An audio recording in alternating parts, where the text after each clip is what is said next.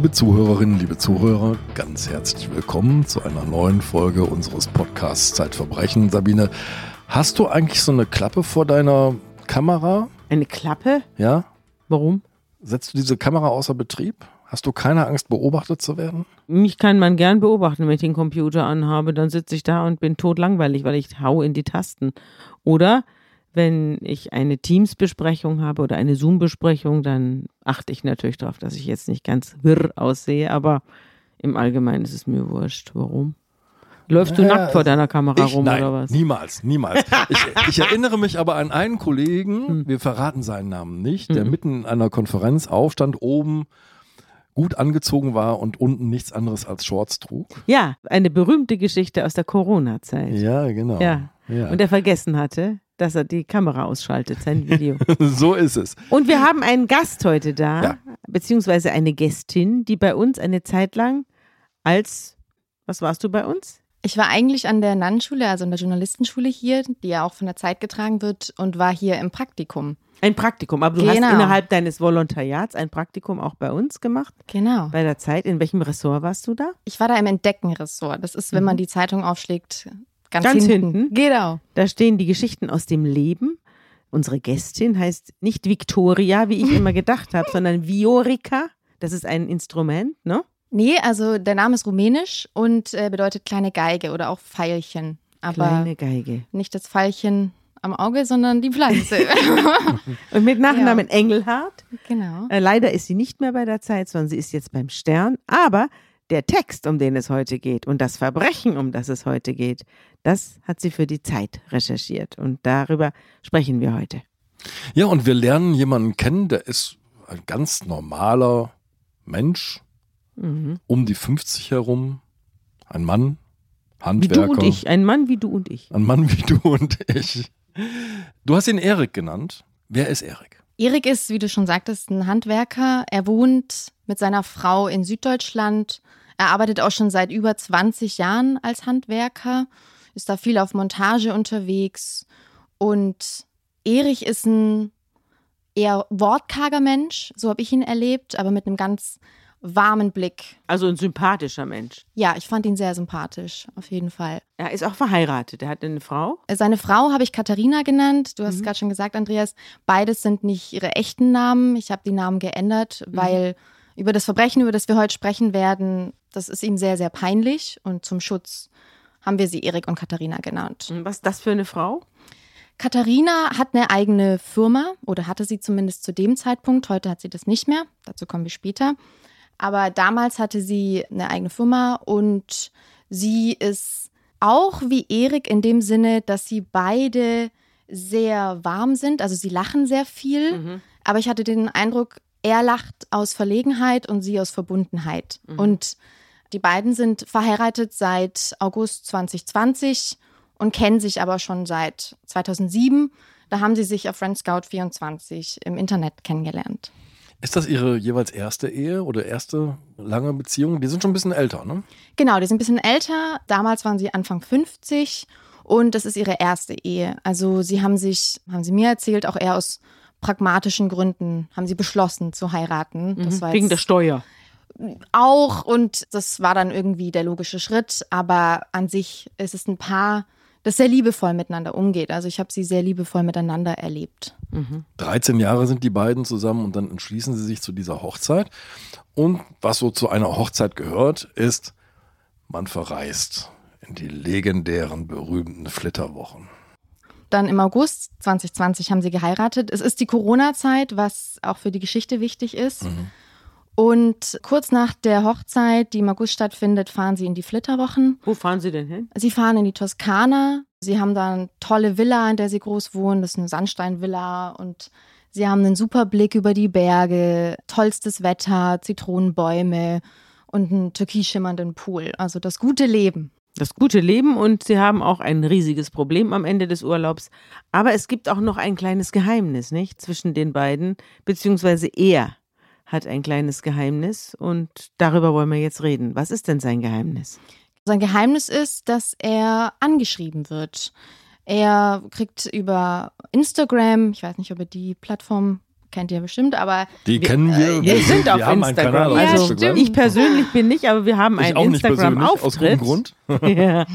Wir haben einen Instagram-Auftritt. Verbrechen ist auf Instagram. ja, ich folge den ja. Ich, ich das kenne ist natürlich, ja gut. natürlich. Also, dann für unsere Hörerinnen, die nicht auf Instagram sind, es können vielleicht zwei oder drei sein. Instagram ist eine sehr visuelle Plattform, also die Fotoplattform quasi. Und er kriegt dort eine Freundschaftsanfrage. Er hat mir gesagt, im rechten Eck hat das rote Herzle aufgeleuchtet. Und er guckt sich das an und er schaut auf dem Profil und sieht da eine junge Frau, Anfang 30, mit braunen Haaren und einem freundlichen Lächeln und sieht da zwei, drei Bilder von ihr. Ein Selfie ist dabei und auch ein Bild, was jemand anders von ihr gemacht hat. Aber er hat dann auch mir gegenüber sofort betont, es war nichts Aufreizendes, sondern ganz normales Profil. Und diese Frau nennt sich Marielle Cardena und sie sagt von sich, sie sei Französin. Und die schreibt ihm Bonjour. Und da wird er neugierig. Wer ist denn das? Mhm. Und er antwortet Bonjour, belle femme. Und er benutzt dafür aber ein Übersetzungsprogramm, weil er selber spricht kein Französisch, also übersetzt er alles mit Google Translate. Ja. Ähm, tippt dort seine Antworten auf Deutsch ein und das, was er auf Französisch von Google Translate bekommt, antwortet er. Da muss ich jetzt nochmal reingerätschen, ganz am Anfang, weil da blinkt so ein Herzchen auf, ne? Und ein Bonjour von einer Unbekannten. Wir sind doch alle so viel in Social Media unterwegs oder im Netz oder kriegen E-Mails und so. Ich weiß ja nicht, wie es euch geht und was ihr so angeboten bekommt, aber ich bekomme natürlich diese typischen Spam-Mails von Menschen, die mir sagen, humanitäre Spende für dich persönlich, 1,5 Millionen, du musst dich nur melden. Genau. Hier, Oder- klicke auf Klicke diesen hier, Link. Genau. Oder der nigerianische Prinz. Oder, Ja, Ukra ja. oder Ukrainerinnen in Deutschland. Klicke hier, wenn du eine junge Frau kennenlernen willst. Jetzt kommt da so ein Herzchen, der Mann ist in den Flitterwochen, eine Anfrage auf Französisch, der muss auch noch diese Sprachhürde überwinden. Was um Gottes Willen treibt den dazu, darauf zu reagieren? Ich habe mich das natürlich auch gefragt. Ich habe ihn gefragt, sag mal, was hast du da gesucht? Auf die Frage hat er ganz lange geschwiegen. Also ich habe mir das gestern nochmal angehört, bestimmt zehn Sekunden lang. Und dann meinte er so, gesucht? Nichts Spezielles. Er war wirklich ernsthaft überrascht über die Frage. Daraus spricht ja vielleicht auch schon Naivität, sicherlich. Ich würde ihn als gedankenlos bezeichnen. Also er hat sich da einfach wirklich keine großen Gedanken gemacht oder diese Zweifel, die bei vielen jetzt vielleicht automatisch aufkommen, die hatte er nicht. Also so hat er es mir gegenüber zumindest dargestellt. Und was er auch noch gesagt hat, war, das war in der Corona-Zeit und das muss man sich vorstellen, August 2020. Der Sommer war dann wieder entspannter, aber wir waren in einer, in einer Isolation und hatten wenig Kontakte alle gehabt und ich glaube, das erklärt die Geschichte auch mit. Das ist ja nicht die einzige Nachricht, bei der es jetzt bleibt, sondern in dem Moment, wo er antwortet, hängt er so ein bisschen an der Angel, scheint mir. Denn jetzt entspinnt sich ein Dialog zwischen den beiden. Vielleicht liest einfach mal was vor. Es entspinnt sich ein Dialog. Sie stellt ihm erstmal ganz viele Fragen. Sie zeigt viel Interesse und sie fragt ihn, was er denn arbeitet und wo er wohne und ob er verheiratet sei. Und er beantwortet das auch ehrlich. Also er sagt, ja, ich bin verheiratet. Und fragt ihn, hast du einen Mann an deiner Seite? Und da sagt sie dann, nein, ich bin seit drei Jahren getrennt. Mein Mann hat mich äh, geschlagen und der war untreu. Und dann schreibt sie, ich zitiere, seit unserer Trennung habe ich meinen Seelenverwandten noch nicht gefunden. Ich lebe ganz alleine mit meinem Sohn. Und dann zwei heulende Emojis. Und dann entspinnt sich ein Gespräch und sie antworten, das sieht man dann auch im Chatverlauf, immer schneller. Du hast den ganzen Chatverlauf gesehen. Ich habe den komplett da. Das sind über 200 Screenshots, also von Facebook-Nachrichten, von Instagram-Nachrichten, auf Google Hangout, E-Mail-Posts, also Also Ja, auf tausend äh. Kanälen haben die sich unterhalten. Nicht nur auf einem, sondern Sie haben angefangen auf Instagram und dann hat die Frau, die sich Marielle Cardena nennt, hat ihn dann relativ schnell auf Google Hangouts gelockt. Das was ein, ist das? Google Hangouts gibt es heute gar nicht mehr. Das haben die verändert, wurde abgeschaltet. Aber es war damals von Google selbst eine Video- und auch so eine Messenger-Plattform. Ah. Wir müssen vielleicht auch dazu sagen, Andreas, dass wir natürlich hier ununterbrochen in der Zeit daran erinnert werden, dass wir auf keinen Fall irgendwelche fremden Links anklicken dürfen, dass wir gucken sollen, woher die Mail kommt, wie die Domain heißt. Wir kriegen ständig Schulungen hier. Die habe ich auch gemacht. Die wir absolvieren müssen. Ja. Deswegen sind wir natürlich jetzt auch schon anders drauf, wenn, wenn solche Quatsch-Sachen kommen. Aber hier ist halt jemand privat unterwegs, der hat lange keinen Kontakt gehabt. Vielleicht ist ihm auch ein bisschen langweilig. Und dann. In den Flitterwochen? In, ja, es gibt Leute, denen ist in den Flitterwochen langweilig. Also gibt's. Also ich bei mir war nicht langweilig, aber vielleicht ihm. Na gut, also wenn du jedenfalls eine Freundschaftsanfrage in deinen Flitterwochen kriegst, Hände weg. Ja, absolut. absolut. Schieß los. Was, wie entwickelt sich diese Unterhaltung? Sie macht ihm dann viele Komplimente. Sie schreibt ihm zum Beispiel, du bist ein schöner Mann. Ich ist er das? Ich will ihn jetzt nicht charakterisieren, weil ich ihn anonymisieren möchte. Also daran erkennt man ihn dann sicher nicht auf der Straße. Wenn Doch, du sagst, er ist ein gut aussehender Mann. Doch, gut aussehender gut. Mann. Ja, ja finde ich mhm. schon. Ja, mich interessiert das. Ja. Auf jeden Fall schreibt dann die Frau, die sich Marielle Cardena nennt, du bist ein schöner Mann, ich mag dich sehr. Und dann schreibt sie auch noch, ich würde dir so gerne nahe sein. Und ihm gefällt das. Er hat zu mir gesagt, sie gab mir Puderzucker und er ist aber auch ein Mann, der, wenn ich ihn nach Gefühlen gefragt habe, dann ist er von der ersten in die dritte Person gewechselt. Mhm. Also er hat da nicht er gesagt. von sich selbst in der dritten Person. Genau, er ah. hat dann, er hat da nicht gesagt. Man hat. Ja. Ich habe ihn zum Beispiel da auch gefragt, wie, wie hast du dich denn da gefühlt? Was hat es in dir ausgelöst? Und er hat dann gesagt, ja, man hat sich beachtet gefühlt.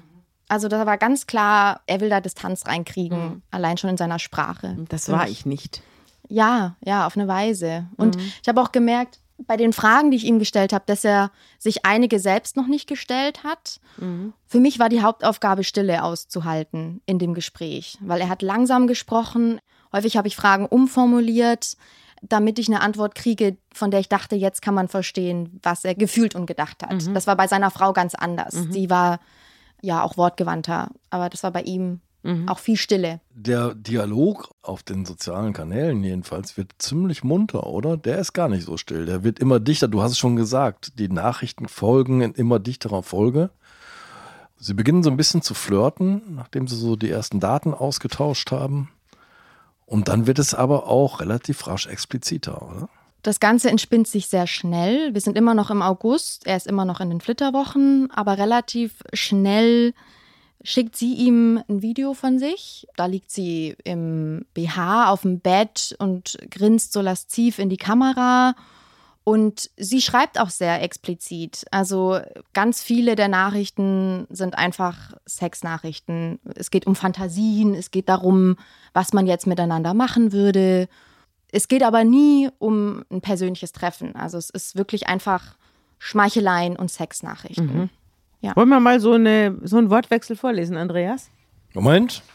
Mein Lieber, mach mir doch ein Video, um mich noch mehr zu erregen. Ich möchte, dass du in deinem Video sprichst. Ruf meinen Namen und vergiss auch nicht, dein geliebtes Gesicht zu zeigen. Ich kann einfach nicht sprechen. Ich möchte deinen Namen schreien, wenn ich komme, aber meine Frau ist da. Dann mach mir ein Video, Schatz. Ohne zu sprechen. Ich will aber auch dein Gesicht sehen. Tu es jetzt. Und dann schickt er ihr ein Video, wie er im Badezimmer steht und sich einen runterholt. Und wenig später erhält er von Marielle ein Screenshot, das Facebook-Profil von seiner Frau und sie will Geld. Da sind wir dann inzwischen jetzt schon, ist er wieder zurück. Wir haben jetzt einen kleinen Sprung gemacht. Ja. Mit erotischen Nachrichten will sie ihn die ganze Zeit dazu bringen, dass er noch mehr von sich zeige. Sie behauptet, das würde sie erregen und dass sie deswegen unbedingt noch mehr von ihrem Mann sehen will, wie er kommt. Das will sie das ist unfassbar drängend. Ne? Man kann das bei dir mhm. nachlesen. Mhm. Er schickt, glaube ich, als allererstes ein Video, auf dem er masturbiert, aber man erkennt sein Gesicht nicht. Als erstes geht's los mit Nacktbildern und dann mhm. kommen irgendwann die Videos, aber am Anfang noch ohne Gesicht, genau. genau. Und er und, bekommt auch so Nacktbilder von ihr, angeblich von ihr.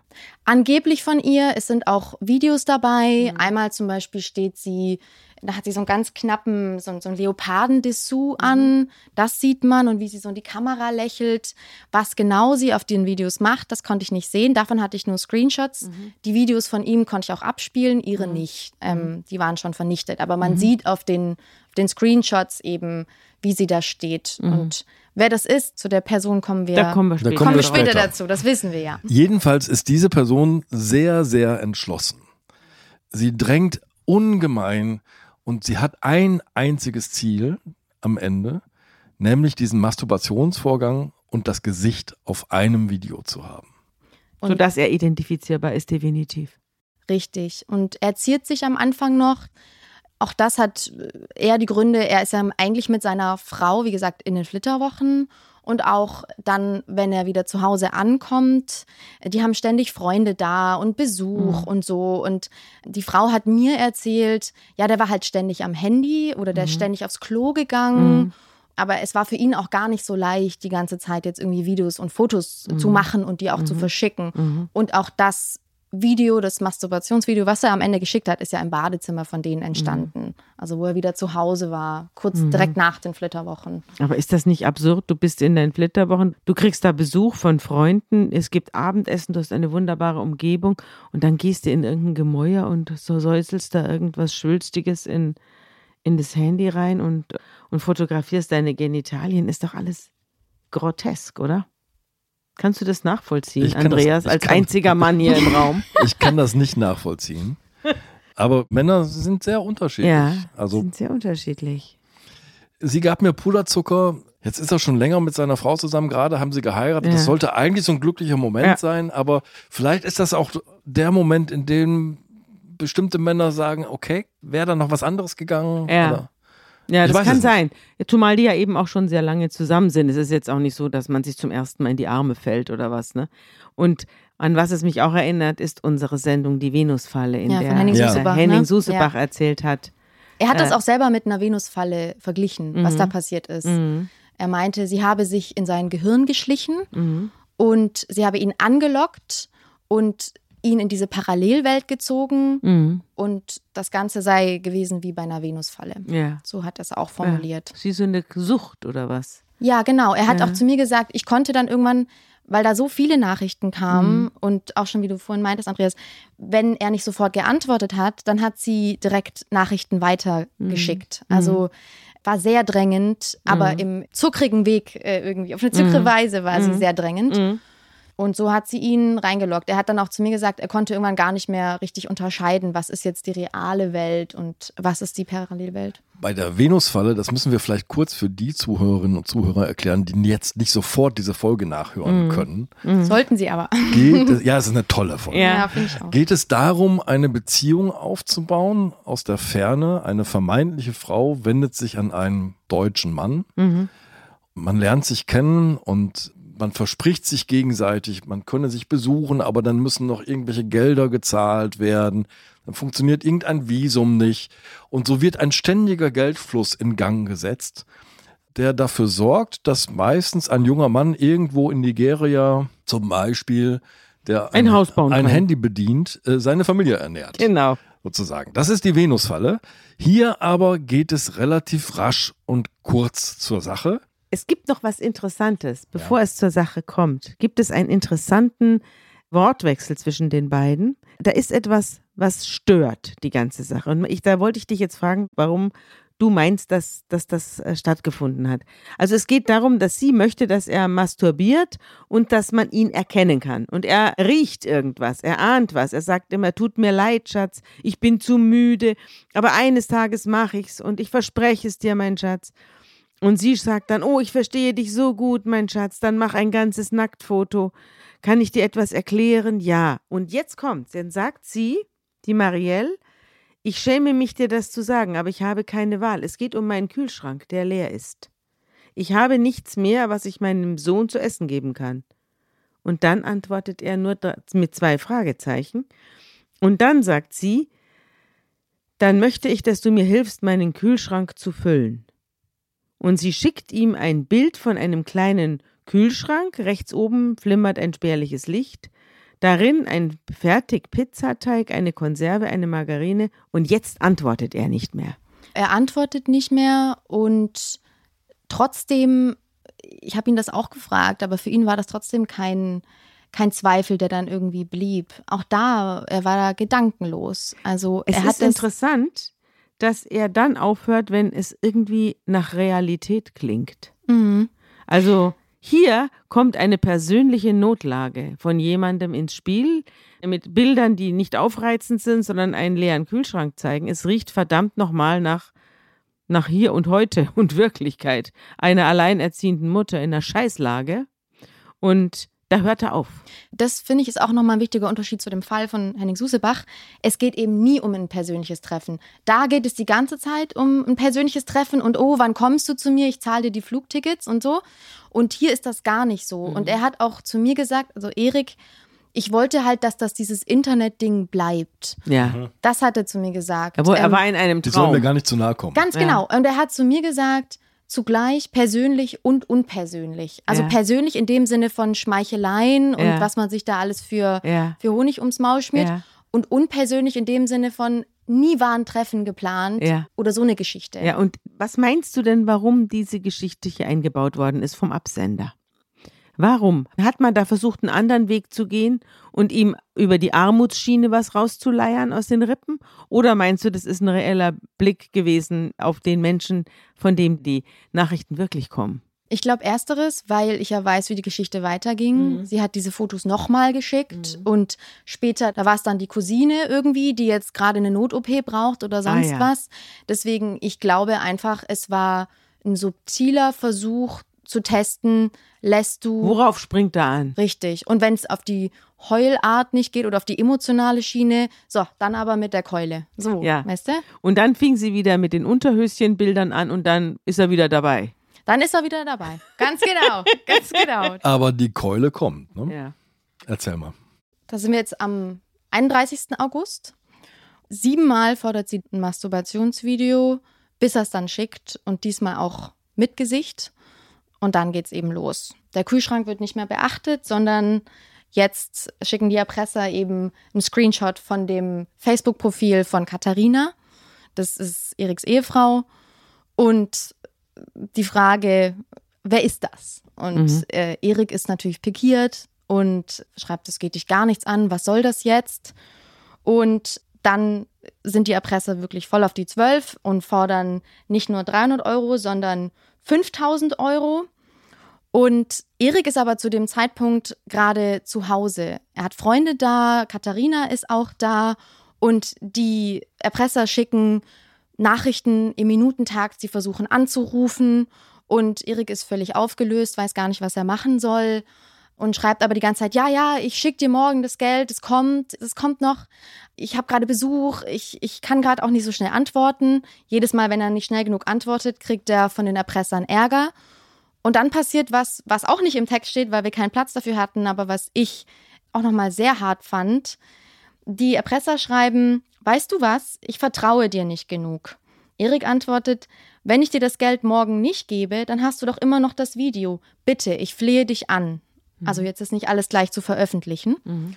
Und dann fordern die Erpresser, dass er ein Video von sich machen soll, wie er die Namen sagt von allen und äh, wo er auf Knien darum fleht, das Geld überweisen zu dürfen. Mhm. Und das macht er dann auch. Er schleicht sich raus. Eigentlich, wie gesagt, die Freunde sind alle da. Und er schleicht sich ins Schlafzimmer und nimmt sein Handykamera und hält das über sich, also spricht auch hoch in die Kamera, was nochmal so eine Macht Position verdeutlicht. Und er kniet die Kamera da. hat die Macht. Genau, ja, ja genau, genau, das mhm. meinte ich auch. Ja, und aus dem Blick. Und er spricht in die Kamera, kniet da und das fand ich schon hart zu hören. Also ich habe mir das angeschaut und die Stimme, die ist ganz tief, ganz monoton und die klingt wirklich roboterhaft eigentlich. Das hat für mich nochmal so gezeigt, wie fremdgesteuert er sich gefühlt hat. Er hat einfach zu allem ja, ja und gesagt. Amen gesagt. Aber wie ein erwachsener Mann kniet und sagt, ich flehe dich an und bitte, bitte, ich werde morgen das Geld per Western Union und was überweisen. Für Namen sollte er sagen? Er sollte seinen Namen sagen und den von Marielle. Also letztlich, das Video war dann natürlich weiteres Erpressungsmaterial. Der Beweis für die Verknüpfung. Genau, es war eine Erniedrigung und natürlich auch nochmal eine Machtdemonstration. Aber das fand ich schon, ich glaube, mit am härtesten zu sehen, mhm. wie er da kniet. Wie geht's weiter? Es geht so weiter, dass Marielle einfach weiterhin Drohungen schickt. Du weißt doch, dass ich die Liste deiner Freunde habe. Woher Dann, hat sie die? Die weiß überhaupt ziemlich viel von ihm, diese Marielle. Woher hat sie das alles? Naja, man kann ja auf Facebook sehen, mit wem Menschen befreundet sind. Und das hat Marielle gemacht oder die Erpresser haben das gemacht, bevor das natürlich mit der Erpressung losging. Mhm. Sie haben die, die Ehefrau eben gefunden, dann haben sie sich die ganzen Freundeslisten mhm. angeschaut mhm. und das haben sie auch auf Instagram getan. Mhm. Na, erinnere dich an den Anfang, ne? Mhm. als die vermeintliche Marielle sich so fürsorglich erkundigte, na, wo mhm. wohnst du denn? Ja. Wo arbeitest du denn? Ach so, das hat Bist sie du auch denn verheiratet? Das hat er ihr selbst erzählt. Hat er erzählt.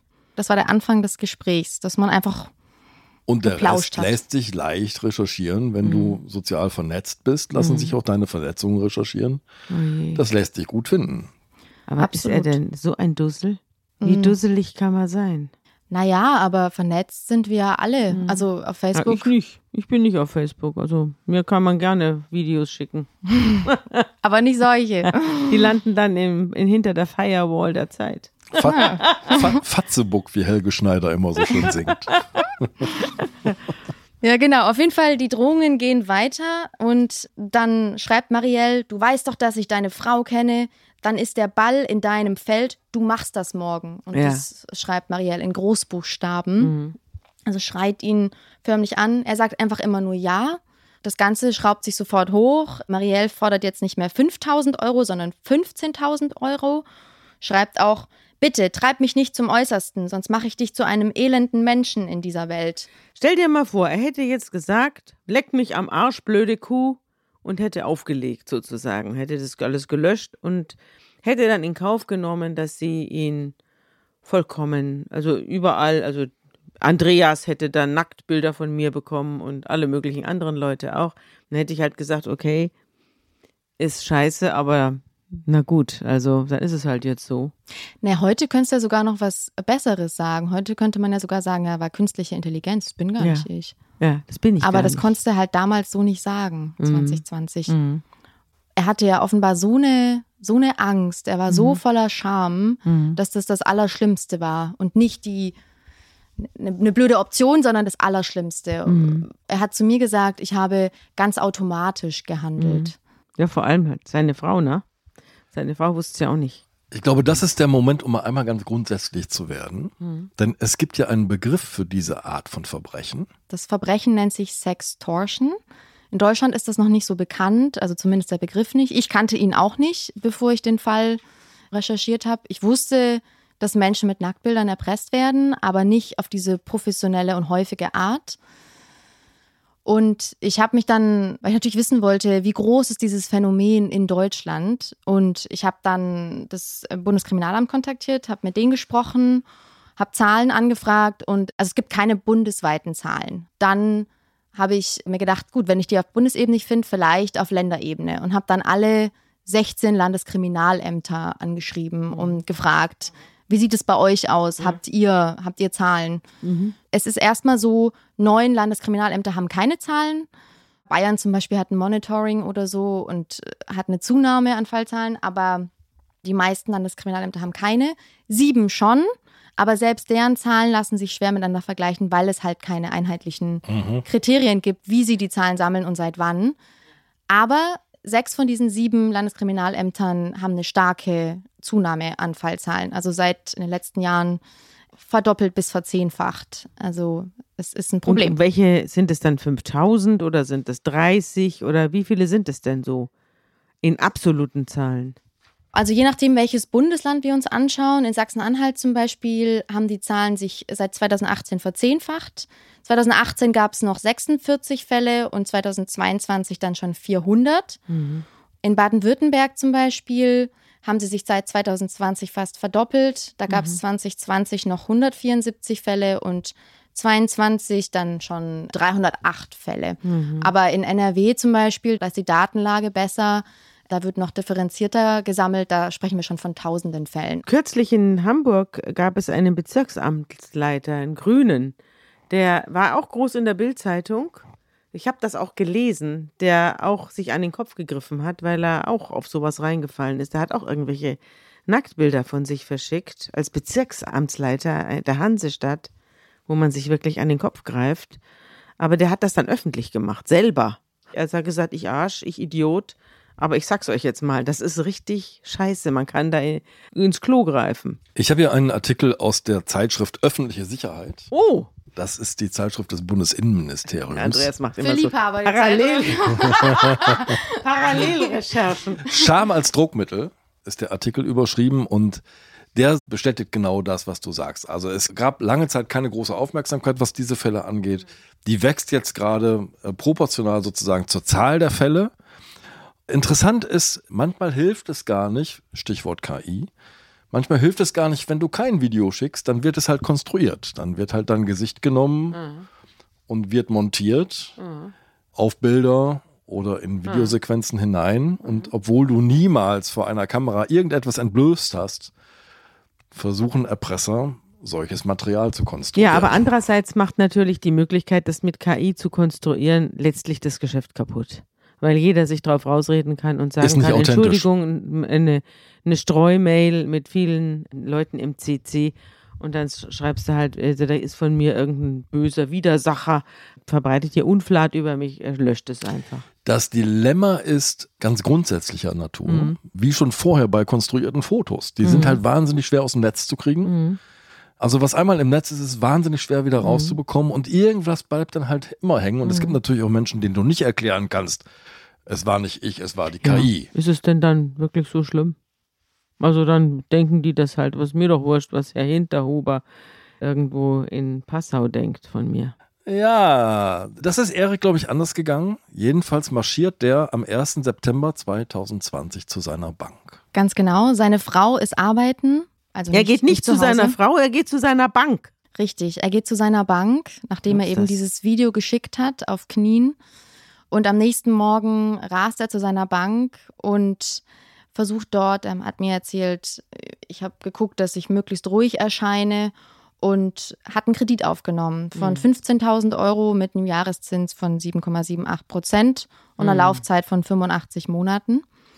Und dann rast er eben, ist er bei der Bank. Und er muss auch übrigens alles, was er tut, muss er parallel dokumentiert an die Erpresser schicken. Also er muss zum Beispiel ein Bild aus der Filiale schicken, weil es den Erpressern nicht schnell genug geht und weil die immer behaupten, du bist doch gar nicht in der Bank, was machst du wirklich? Und dann von jedem Schritt, egal was, auch wenn er zum Beispiel sein Handy ausmachen möchte, um schlafen zu gehen, oder wenn er sagt, mein Akku ist leer, er muss von allem einen Screenshot als Beweis schicken. Also wirklich maximale Kontrolle der Erpresser.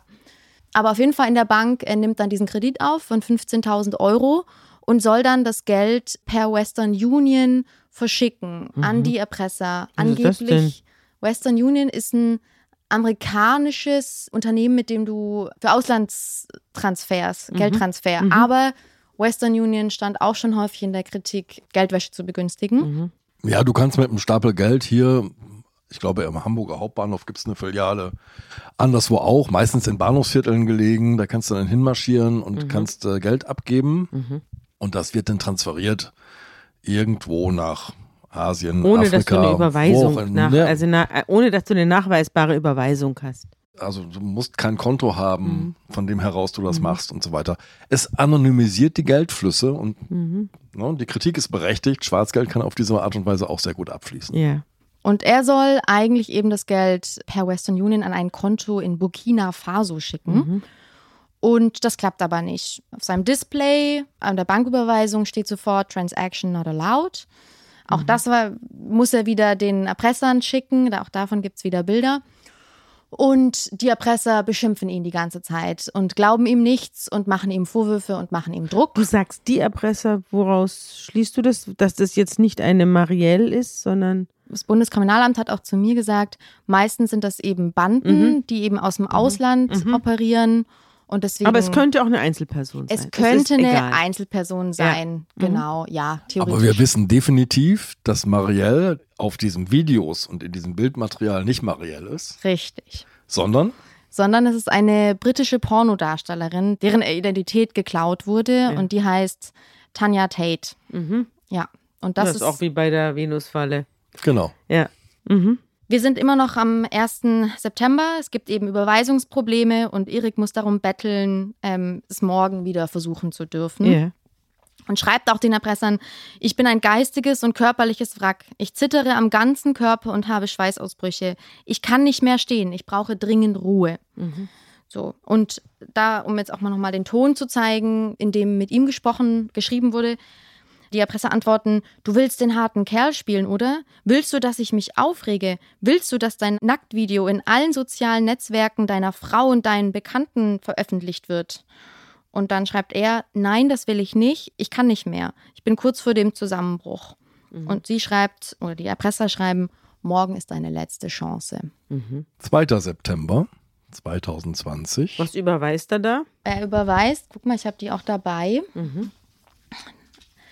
10.000 Euro insgesamt gestückelt an eine Nicole Coin oder wie auch immer sie heißt. Dreimal 3.000 Euro, einmal 1.000 Euro, insgesamt 10.000 Euro an ein Konto in die Schweiz. Aber an eine Frau? Genau, ja, mhm. angeblich. Also mhm. in diesem Fall, wir wissen nicht genau, ob das wirklich eine Frau ist. Mhm. Und die Erpresser schreiben dann, damit die Bank keinen Verdacht schöpft, müssen wir jetzt den Rest des Geldes, also die restlichen 5000 yeah. Euro, die müssen wir irgendwie anders zu uns kriegen. Und lad Gutscheinkarten auf und schick uns die. Ähm, Was ist das denn? Gutscheinkarten? Hast du sowas schon mal gehört, Andreas? Nein. Im Chat nennen die sie Neo-Surf-Karten mhm. und die Erpresser sagen die ganze Zeit, geh in Tabakläden, dort gibt es die. Und das macht er auch und rast durch verschiedene Tabakläden in der Stadt, aus der er kommt, findet die aber dort nicht mhm. und ist ganz verzweifelt und schreibt das auch. Und die Erpresser sagen die ganze Zeit, doch, doch, doch, die muss es geben.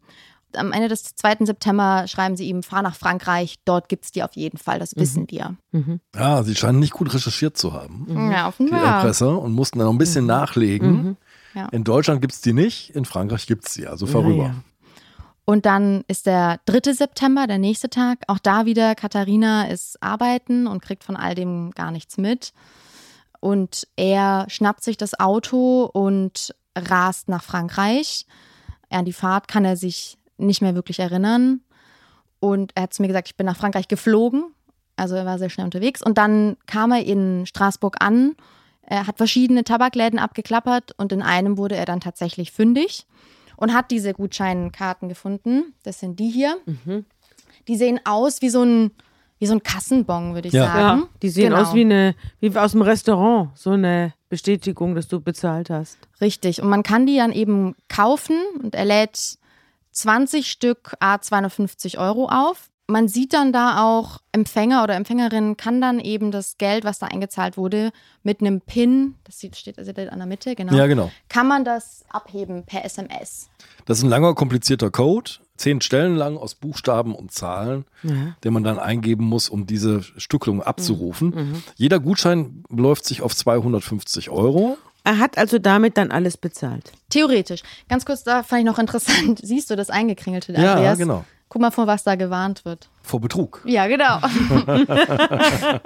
Vorsicht, Betrug. Ja.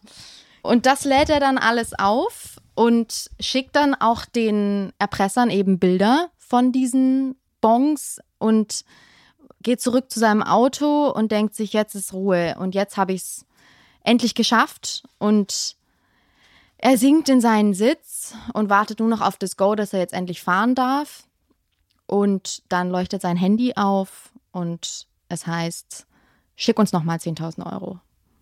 Also, also insgesamt 25.000. Jetzt musste der ja schon zur Bank, ja. um an die 15 ranzukommen. Ja. Wie reagiert er denn jetzt auf diese Nachforderung? Die muss ihn doch völlig umhauen. Absolut. Er fleht nochmal und schreibt eben, dass er alles in seiner Macht Stehende getan hat und er hat einen Kredit aufgenommen. Er hat wirklich kein Geld mehr. Man muss dazu sagen, der Kredit von 15.000 Euro, den er aufgenommen hat, das sind für ihn acht Netto-Monatsgehälter, also wirklich viel Geld.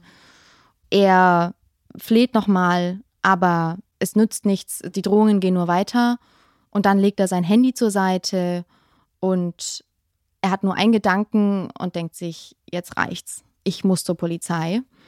Er reagiert auch nicht mehr auf die Drohungen, sondern fährt nach Hause. Er kann sich auch an die Fahrt gar nicht mehr erinnern. Er weiß nur noch, er hat gezittert, er hat geschwitzt, ist mit einem Tunnelblick nach Hause gefahren. Er meinte, das sei schon kriminell gewesen, wie er da gefahren sei, ja. aber. Kann er froh sein, dass er nicht noch jemanden zusammengefahren hat. Bevor er aber zur Polizei fährt, hat er noch ein anderes Ziel und das ist die Firma seiner Frau. Die arbeitet gerade und es ist der Nachmittag jetzt des 3. September und sie steht hinten bei sich in der Firma in so einem Hinterraum Vorne sind aber Kunden und auch Mitarbeiter. Und sie hat mir erzählt, sie erinnert sich noch ganz genau, wie er da reinkam und die Schwingtür geht auf und sie sieht ihren Mann, wie sie ihn noch nie gesehen hat. Er zittert am ganzen Körper. Er kriegt kein Wort raus. Die Lippen sind ganz spitz und steif und er weint. Er kann eben nicht reden und rutscht dann den Türrahmen runter und sitzt dann auf dem Boden wie ein kleines Kind und wippt so nach vorne und zittert. Und sie fragt ihn die ganze Zeit, was ist los, was ist los? Und streichelt ihm den Rücken, um ihn irgendwie zu beruhigen. Er sagt die ganze Zeit nur, ich habe die größte Scheiße meines Lebens gebaut, du verlässt mich jetzt, du verlässt mich jetzt, bitte verlass mich nicht. Es dauert eine halbe Stunde, eine Dreiviertelstunde, bis er überhaupt ein paar Wortfetzen rauskriegt und sie reimt sich dann irgendwann bei drei Worten was zusammen, und zwar Frau, Internet und Erpressung. Sagt dann auch zu ihm, ganz egal, was du getan hast, wir gehen jetzt zur Polizei. So hat sie es mir erzählt. Mhm. Und sie nimmt das jetzt in die Hand. Richtig, sie nimmt es in die Hand. Werbung. Liebe Hörerinnen und Hörer, Sie möchten das Magazin zum Podcast einmal unverbindlich testen? Dann lassen Sie sich Ihre persönliche Zeitverbrechen-Ausgabe gratis nach Hause liefern. Jetzt bestellen unter www.zeit.de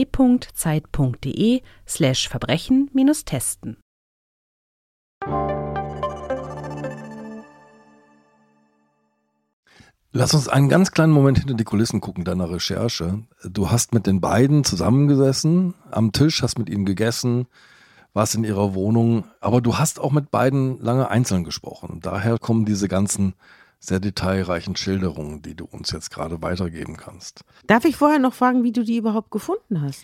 Das ist eine gute Frage. Ich war ja hier im Praktikum und ich habe mit dem Kollegen Michael Allmeier gesprochen. Es ging eigentlich um ganz andere Themen. Und ich habe ihn gefragt, gibt es noch irgendein Thema, was dich gerade umtreibt? Und dann hat er mir eben diesen Begriff Sextortion das erste mhm. Mal genannt. Mhm. Und dachte ich mir, das klingt ja interessant, da will ich einen Fall finden. Mhm. Und habe mich dann an Stellen gewandt, an die sich auch Opfer von Straftaten wenden können, also zum Beispiel einen weißen Ring. Das hat aber zu nichts geführt. Und dann habe ich mich, äh, was ich sonst gar nicht mehr mache, ich habe mich auf Facebook eingeloggt und habe dort nach Selbsthilfegruppen gesucht. Ja. Und habe dann auch eine große amerikanische gefunden, also englischsprachige. Da musste ich mich auch erstmal bewerben, also weil die ist natürlich geschlossen. Ja. Und da habe ich dann reingeschrieben, also den Administratoren erstmal geschrieben, Journalistin, möchte gern für die Zeit eine Geschichte ja. aufschreiben. Wurde dann aufgenommen in die Gruppe, habe dann in die Gruppe nochmal geschrieben, dass ich eben einen Fall suche und das ist aber bitte, und deswegen hatte ich mir auch keine Hoffnungen gemacht, es muss ein Fall sein, der in Deutschland spielt. Ja. Aber da haben halt alle aus, keine Ahnung, Colorado und sonst wo ja, reingepostet. Ja. Mhm. Deswegen dachte ich mir, das führt zu nichts. Mhm. Aber dann hatte ich tatsächlich eine Woche später eine E-Mail bei mir. Die habe ich auch noch hier. Genau. Von Katharina. Von Katharina. Und da schildert sie auch den Fall schon relativ explizit und schreibt aber eben, Nachdem wir Ihren Post gelesen haben, haben wir gemeinsam beschlossen, Sie anzuschreiben. Wir hoffen, dass Sextortion endlich angegangen wird. Ja, wir haben super. tagelang gesprochen, thematisiert, geweint und teilweise auch darüber gelacht. Um es kurz zu machen, wir stehen Ihnen gern zur Verfügung, Toll. einzeln und anonym. Ja, super.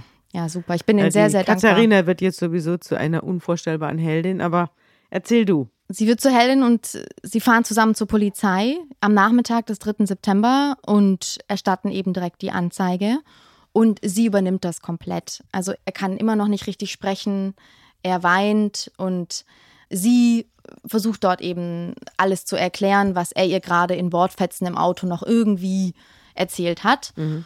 Und dann fahren sie nach Hause und sie versucht ihn irgendwie zu beruhigen. Sie kann gar nicht schlafen, er auch nicht. Sie hatte eben große Angst, dass er sich umbringt. Dann versucht sie ihn eben zu beruhigen. Und am nächsten Abend haben sie das erste klärende, auch beruhigende Gespräch. Sie sind bei sich zu Hause auf dem Sofa und haben gerade gut geredet. Es ist ungefähr 18 Uhr, 4. September.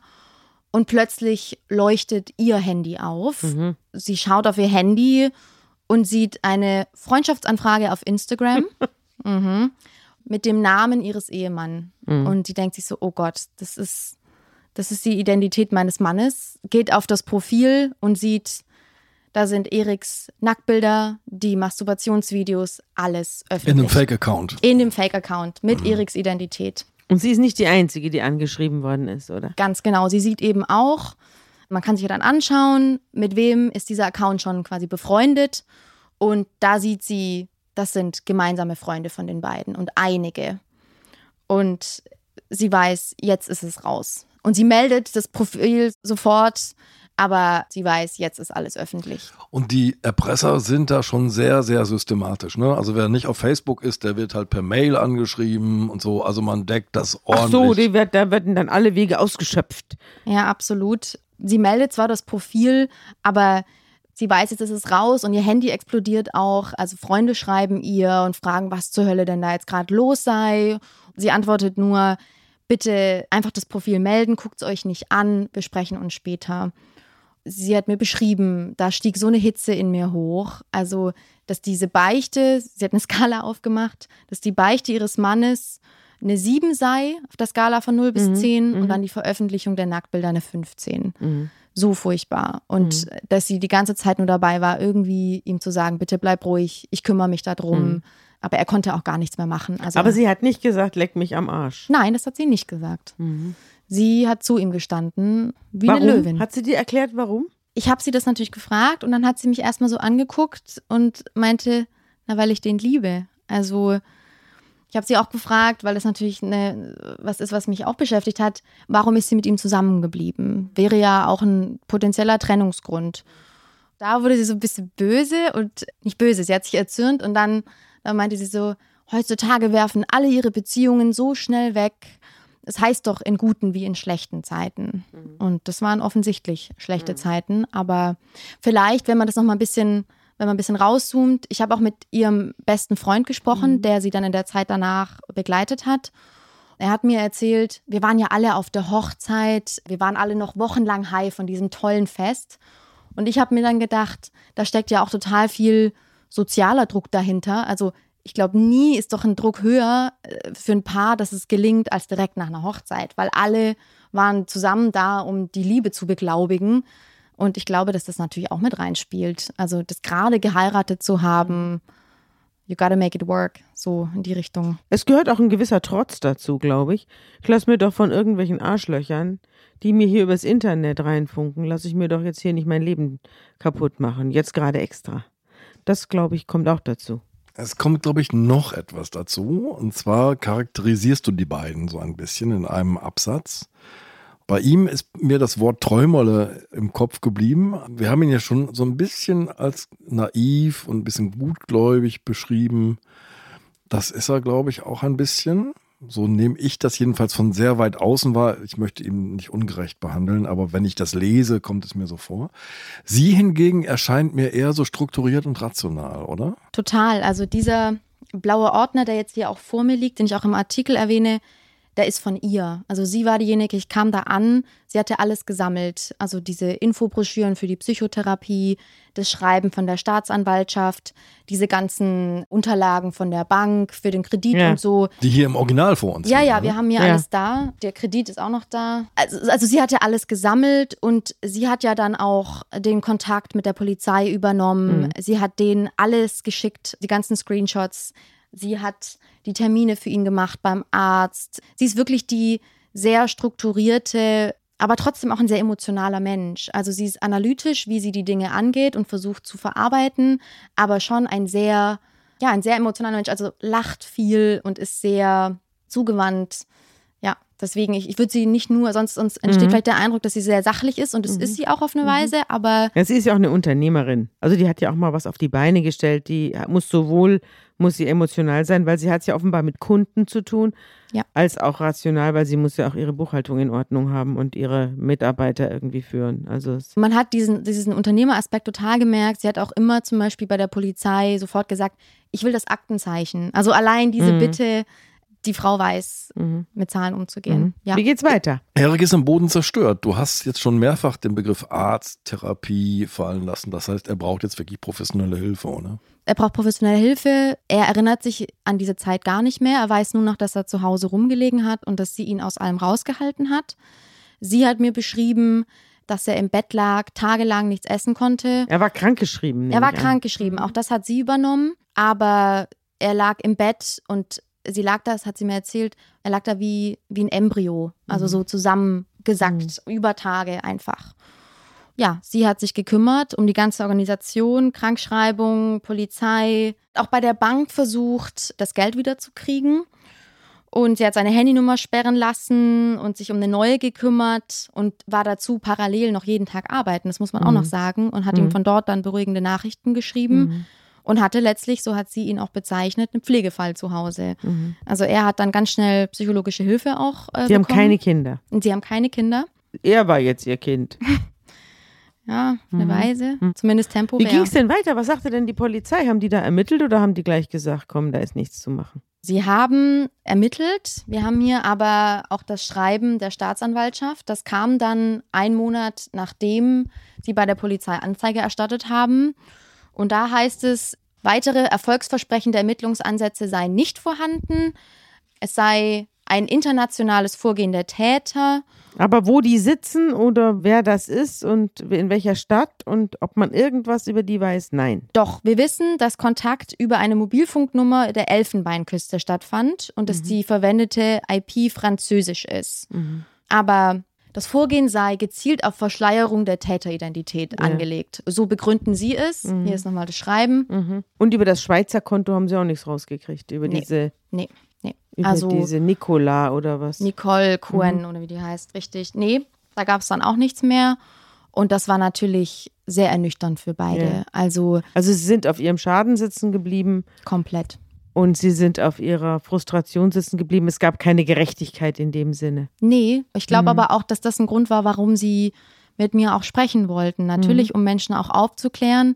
Aber sie haben mir jetzt danach gesagt, dass die Gespräche therapeutisch gewesen seien, im Sinne von Ja. wenigstens so sich Gehör oder vielleicht sogar sowas wie Gerechtigkeit ist zu groß, aber ja, Gehör zu verschaffen. Ja. Diese kleine Zelle dieser Ehe scheint das ja überstanden zu haben. Aber wie haben denn die Freunde reagiert, das Der Chef. Umfeld, der Chef? Erstmal muss man sagen, in dieser Zeit, als noch die Drohmails ganz aktiv waren, das war der erste Monat noch, nachdem das alles rauskam, da haben die Erpresser auch was ganz Furchtbares gemacht. Und zwar haben die Rundmails verschickt. Also da war auch die Ehefrau Katharina mit drin im Verteiler, aber auch der Onkel vom Erik, sein Chef, seine Ex-Frau, die waren alle mit drin im Verteiler. Das konnte ich dann sehen. Woher sie die Adressen haben, kann ich nicht letztgültig sagen, aber da haben sie auch noch die, seine Masturbationsvideos als Rundmails verschickt. Und Also das ist jetzt aber reine Bösartigkeit. ja, natürlich. Das ist jetzt, hat jetzt Ja. nichts mehr mit Erpressung zu tun. Ja. Und die hatten ja keinen Benefit mehr davon. Die wussten, diese Geldquelle ist verstopft. Das war jetzt ein reiner Akt der Destruktion. Sie haben also einem Menschen, den sie nicht kennen, das Leben zerstört. Und Katharina saß halt jeden Tag da und hat dann versucht, da irgendwie zu blocken und zu löschen und so. Und Aber woher kommt so ein Hass? So ein, das ist ja völlig irrational, was du jetzt schilderst. Das ist ja kein rationales Verhalten eines Verbrechers, der versucht, irgendwie sein Konto aufzufüllen, sondern das ist ja ein Add-on. Der macht sich Mühe, obwohl er nichts mehr davon hat, macht er sich Mühe, irgendwo auf der Welt ein Leben zu vernichten. ja, und so hat es mir auch Erik beschrieben. Er meinte, das kann Familien zerstören, da können sich Menschen das Leben nehmen, weil das so zerstörerisch ist, was die da machen. Und erklären kann ich es dir letztgültig auch nicht. Aber ja, diese Rundmails wurden dann verschickt und sind aber immer im Spam-Ordner gelandet, auch bei Katharina. Und sie hat natürlich jeden Tag gehofft, um Gottes Willen, bitte landen die auch bei den anderen im Spam-Ordner. Sie wissen nicht, wer von ihren Freunden, Verwandten das jetzt alles gesehen hat. Sie wissen von einigen Freunden, manche haben sie ja auch darauf angesprochen, mal irgendwie mit einem vermeintlichen Witzchen von wegen, oh, wir wissen ja alle, wie gut dein Mann bestückt ist oder so. Aber das hält bis heute auch an. Mal waren es aber auch Leute, die Vorwürfe gemacht haben. Zum Beispiel die Trauzeugin und ehemals beste Freundin von Katharina, die hat gesagt, wie kannst du nur bei dem bleiben, trenn dich sofort. Es gab aber auch empathische Stimmen, die gesagt haben, ähm, Shit shit, happens. happens, schafft er auch noch, geht. Ja. Und jetzt? Wir haben telefoniert nochmal, ich habe mit Katharina telefoniert vorgestern Abend, mich ganz beschwingt angerufen aus dem Auto, meinte, uns geht's sehr gut. Sie haben letztes Jahr, sie sind jetzt über Weihnachten lange weggefahren, haben viel Urlaub gemacht. Auch jetzt haben sie nochmal Urlaub gemacht äh, oder planen gerade ihren nächsten Urlaub, verbringen viel Zeit miteinander. Man muss sagen, sie haben ja ihre Jobs beide verändert. Mhm. Er wollte auch keine schwere körperliche Arbeit mehr machen. Er hat über 20 Jahre lang als Handwerker gearbeitet. Mhm. Da kann man sich vorstellen, dass sich dann der Körper irgendwann meldet. Mhm. Und auch sie hat ihre Selbstständigkeit aufgegeben, weil sie gesagt hat, wir brauchen mehr Zeit zusammen. Wir brauchen gemeinsame Wochenenden. Wir brauchen mhm. Zeit zusammen. Wir können uns als Paar nicht so vernachlässigen. Mhm. Die haben sich auch so verausgabt vorher, nicht? Auch zum genau. Ja, auf Montage, Aufbauen der Existenz. Ja. Richtig, richtig. Mhm. Die haben sich ganz wenig nur gesehen und also andersrum. Sie haben sich zwar viel gesehen, er kam auch jeden Tag bei ihr abends noch vorbei und hat geholfen. Also er ist ein sehr hilfsbereiter Mensch, das hat, das hat sie mir immer wieder erzählt. Aber sie haben sich halt viel zwischen Tür und Angel und wenig wirklich Zeit zu zweit ja. gesehen. Richtig. Und deswegen haben sie, hat Katharina dann zu ihm 2020 Weihnachten gesagt, wir müssen unser Leben verändern, sonst wird das hier nichts. Und dann haben sie eben beide ihre Jobs gewechselt und haben jetzt heute geregelte Arbeitszeiten, fahren viel in den Urlaub und es geht den beiden sehr, sehr gut. Er macht bis heute Therapie, konnte auch den Artikel drei Wochen lang nicht lesen. Er hat ihn dann seinem Therapeuten zuerst zum Lesen gegeben und hat sich dann doch getraut und sie meinten, es habe ihnen sehr beim Abschließen geholfen. Ja. Das freut mich aber. Das ja, mich auch. Da wollten Leute was Böses bewirken und haben letztlich dann doch vielleicht aus Versehen was Gutes bewirkt. Ja, also die Beziehung, sagen beide, sei jetzt viel tiefer und gefestigter. Mhm. Das Bundesinnenministerium warnt. Nehmen Sie keine Freundschaftsanfragen und Einladungen in sozialen Netzwerken von Ihnen völlig fremden Personen an. Blockieren oder ignorieren Sie Nachrichten von Fremden und melden Sie fragwürdige Anfragen dem Internet Service Provider. Ich könnte das jetzt noch länger vorlesen, man kann das recherchieren. Mhm. Dieser Fall zeigt ganz deutlich, dass man sich in sozialen Netzwerken nicht ganz ungefährlich bewegt, selbst wenn man nicht die Hosen runterlässt. es ist für mich aber eine starke Geschichte einer Beziehung. Ja. Also ich finde dieses Paar stark. Ich finde die auch gut. Wir können uns nur tief vor ihnen verneigen und herzlich bei ihnen bedanken. Und ihnen Denn, alles Gute wünschen. Ja, diese Einsichten, die sie uns geliefert haben, die helfen natürlich, weil sie andere warnen. Ja. Unsere Zuhörerinnen und Zuhörer. Ich bin ein Teil von jener Kraft, die stets das Böse will und doch das Gute schafft, sagt Mephisto im Faust. Und so war es hier auch. Richtig. Ich möchte mich auch nochmal bedanken für den Mut, so einen privaten Einblick zu geben. Das war wirklich ganz groß. Und wir bedanken uns auch bei dir, dass du da warst und wir haben uns sehr gefreut, dich wiederzusehen. Danke, ich mich auch. Macht's gut.